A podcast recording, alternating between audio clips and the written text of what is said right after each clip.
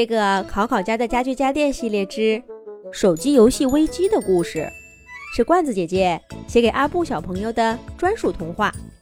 祝阿布小朋友也会有许多有趣的家具家电朋友。叮叮叮，咚咚咚，快把你们那个好玩的游戏调出来，我们接着玩。夜深了，考考一家都睡熟了。板凳小六翘起脚，搭在桌子罗罗身上，跟考考爸爸的手机叮叮叮，和考考妈妈的手机咚咚咚说话呢。对呀，叮叮叮，昨天咱们差点就赢了，结果考考妈妈起床，让对方白捡了便宜。今天咱们得赢回来。玩具小熊从书架小鸡身上探出头。搓着爪爪，一副跃跃欲试的样子。要说最近呐，考考一家最热闹的时候，并不是白天考考一家走了，而是像现在这样的午夜。几天以前，考考一家开展了一个新计划，叫做“让电子产品远离卧室”。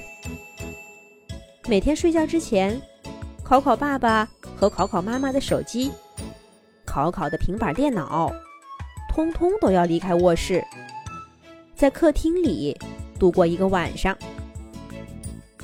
习惯了晚上玩游戏的考考小朋友，当然不乐意了。但是有什么办法呢？爸爸妈妈也陪着他呢。考考闹了几次，看到妈妈态度坚决，也只好一到时间。就乖乖的去睡觉。考考爸爸和考考妈妈也比平时早睡了半小时，但家具家电朋友们的体验就完全不同了。从前呢，考考爸爸和考考妈妈总是手机不离身。叮叮叮和咚咚咚虽然天天跟大家见面，但并没有什么机会聊天儿。在家具家电朋友们的印象中，这是两个繁忙的小家伙，也不知道有多少事情要处理，整天叮叮叮、咚咚咚叫个不停。这样的声响，就像是军营里的号角，总能让考考爸爸和考考妈妈立刻拿起它们，手指头在屏幕上滑动，有的时候表情凝重。有的时候，开怀大笑，真是两个神秘的小家伙呀。这是家具家电朋友对叮叮叮和咚咚咚的第二个印象。不过，自从在客厅里过夜，叮叮叮和咚咚咚终于闲下来了。家具家电朋友们围到他们身边，问东问西。小猫咪里。扒拉着叮叮叮和咚咚咚身上的小图标，一个接着一个的问：“这个是什么？那个是什么？”渐渐的，叮叮叮和咚咚咚身上神秘的面纱也就不见了。不过这一天，他们被问的烦了，灵机一动，对家居家电朋友们说：“咦，我们这儿有个好玩的东西。”考考爸爸和考考妈妈都爱玩儿。考考小朋友每天晚上不想睡觉，也是玩这个。我们把它找出来，你们也玩玩吧。就是这句话，开启了考考家的家具家电不眠不休的夜晚。叮叮叮和咚咚咚展示给大家的游戏，真是太好玩了。家具家电朋友们。从前在电脑匆匆那里玩过些游戏，而考考小朋友的玩具车拼图，他们也玩过。板凳小六甚至还偷悄悄的跟着小猫咪咪溜出过家门儿。然而这一切，在叮叮叮和咚咚咚提供的游戏面前，全都相形见绌了。第一天玩游戏的板凳小六。桌子罗罗、沙发莎莎和玩具小熊，一直玩到闹钟铃铃铃直响。